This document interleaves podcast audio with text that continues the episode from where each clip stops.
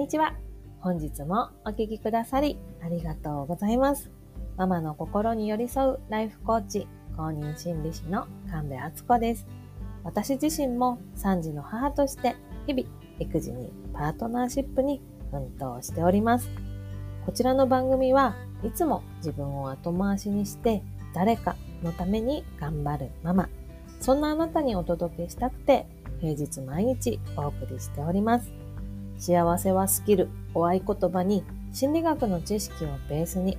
あなたがあなたを幸せにしていく。そしてマインドからあなた自身を楽にしていくメソッドをどうぞお受け取りください。ぜひ番組をフォローして耳から幸せを底上げするスキルを一緒に高めてくださいね。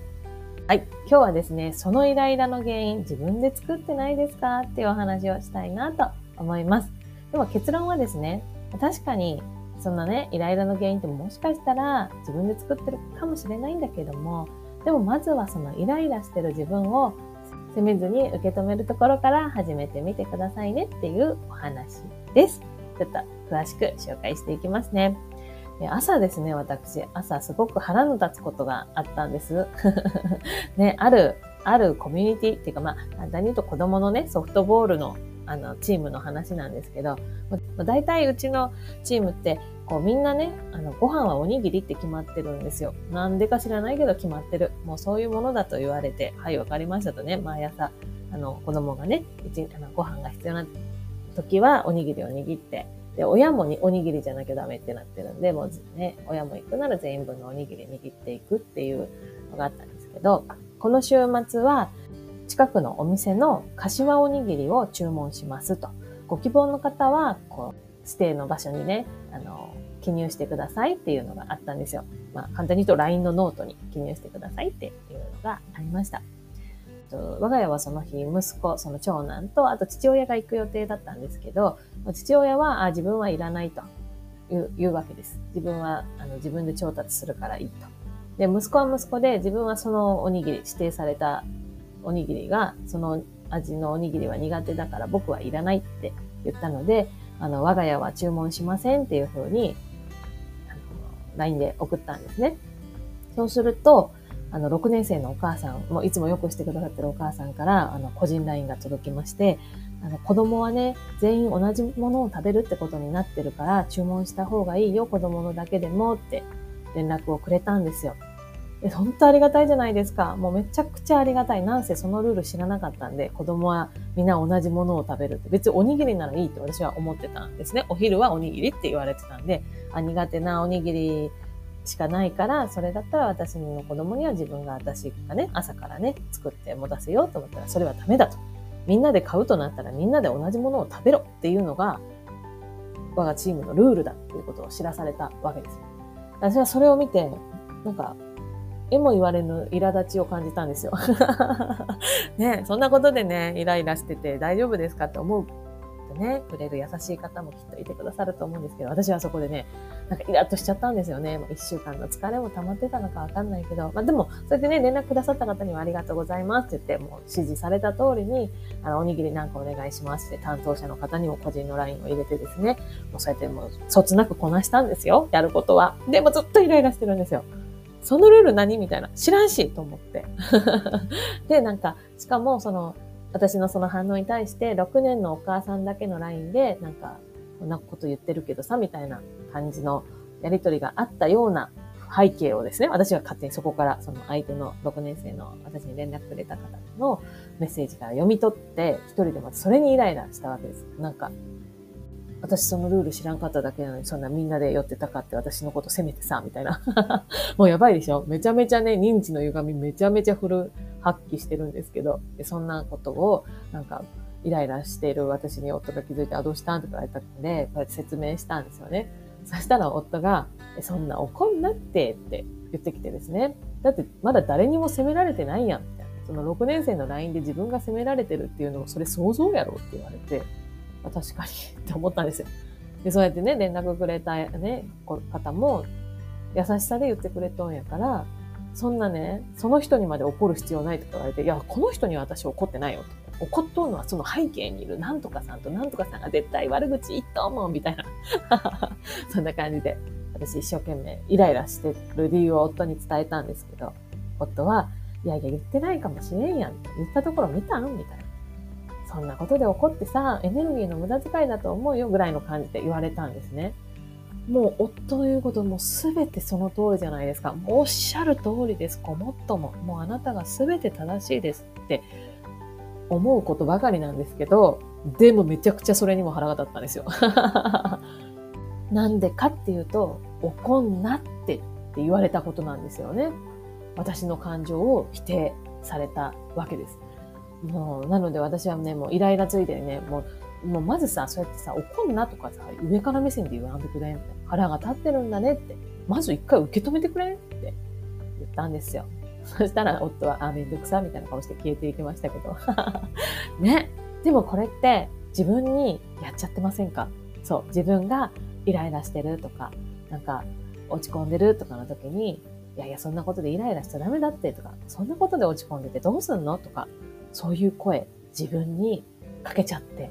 いませんか？そう、今日ね、お伝えしたいのは、それをまず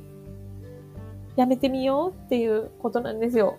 もういいの？そうやってね、あの、いやいや、でもさ、って、そんな落ち込まなくてもいいんじゃないっていう言葉はもちろんかけてもらっていいんです。自分のために。でも、その前に、そっか、落ち込んでるんだねとか、いや、そりゃ腹立つよねとか、あ、そんな風に感じたんだねっていう、この一言があるだけで、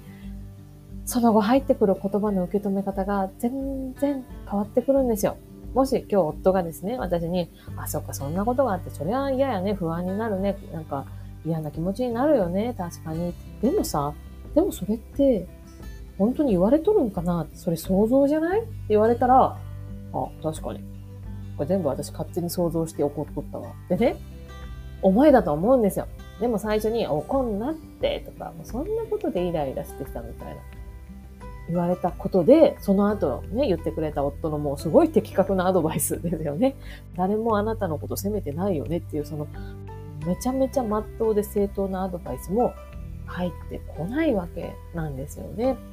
そのまま受け止めるっていうことを一番にしましょうって、いろんなところでね、今ね、マインドフルネスとか、メンタルヘルスとかの場面ですごくよく言われるけど、で、私自身もそうやって繰り返し言ってお伝えはしているんですけれども、今日改めてね、あ、本当やんって思いました。まず自分を受け止める。自分の感情を受け止める。それをそのまま受けてもらう、受け止めてもらって初めて、その後の言葉が入ってくるんだなって。まず自分の感情を否定されたっていうのが入ってくると、あ、こいつ、私の感情を否定してきた。敵だ。こいつの話は聞いてられねえってなっちゃうんですよね。なので、まずは受け止める。こうね。確かに歪んだ認識かもしれませんよ。てか、私の朝のやつはまさに歪んだ認識ですよね。誰も責めてないし、そんな裏で悪口言っているとかね。見てもない。まあ、もしかしたら言ってるかもしれないけども、言ってるところを見て、見たわけじゃないんだったら、それはもうないのと一緒なんですよね。それを想像してムカムカするそのエネルギーと時間がもったいない。でもそうなっちゃうのが人間なんですよね。なんだけれども、てか、だからこそ、まずはそうやってイライラしたとか悲しいとか腹が立つとかそう思った自分をそのまんま受け止めて、そうかそうか腹立つねとか、そうかそうか不安だよねとか、そうかそうか悲しいねとか、まず受け止めて、そう、そうなんよ。腹立っとんよ。嫌なんよ。もう嫌なんよ。もう逃げ出したいっていう気持ちをしっかり自分で味わって向き合って受け止めて、から、ちょっと、それをするとちょっと冷静になってくるので、じゃあ次どうする？じゃあここから抜け出すには私何したらいい？って考えてみる。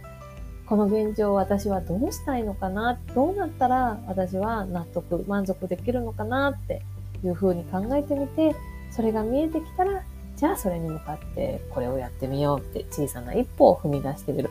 このステップをぜひ踏んでほしいなと思います。ということで、本日はそのイライラ自分で作ってないまずはイライラした自分を受け止めることから始めてみようっていうお話をさせていただきました。最後にお知らせです。え今週の木曜日に開催させていただきました無料のオンラインワークショップのアーカイブ動画を期間限定でこのポッドキャストを聞いてくださってる方限定でプレゼントさせていただいております。公式 LINE の方にキーワードを一言送っていただけますと、その動画が見れる URL がお手元に届きますので、そちらでご覧になってみてください。今回のワークショップのテーマはですね、ポジティブ感情を高める方法7選の後編でございました。今回の後編では4つのスキルを紹介しております。でご参加いただいた方からはですね、ただ聞くだけじゃなくて、実生活に活かせる方法を教えてもらえてよかったとか、自分の生活にどう落とし込むかまで考えられたので、もうすぐにでも実践できそうですっていうような、とても嬉しい感想をいただいております。ぜひあなたにも、えー、そうやってね、自分で自分をご機嫌にするスキルをぜひぜひ高めてもらいたいので、37分の動画でございます。もう耳で聞き流すだけでもですね、気づきはたくさん得られる内容かと思いますので、ポッドキャストを聞く感覚で、ぜひご視聴いただけたらなと思っております。ぜひあなたにこの動画を受け取っていただきたいので、公式 LINE の方にキーワード一言お送りください。詳細は番組概要欄にございます。ぜひぜひチェックしてみてください。ということで、金曜日ですね、今週も一週間お疲れ様でした。またこの週末ね、ゆっくりできる方もね、逆に忙しいというね、ママさんの方が多いかもしれませんけれども、心地よい時間作りながら過ごされてくださいね。では、また来週月曜日にお会いしましょう。今日も最後までお聴きくださりありがとうございました。神戸敦子でした。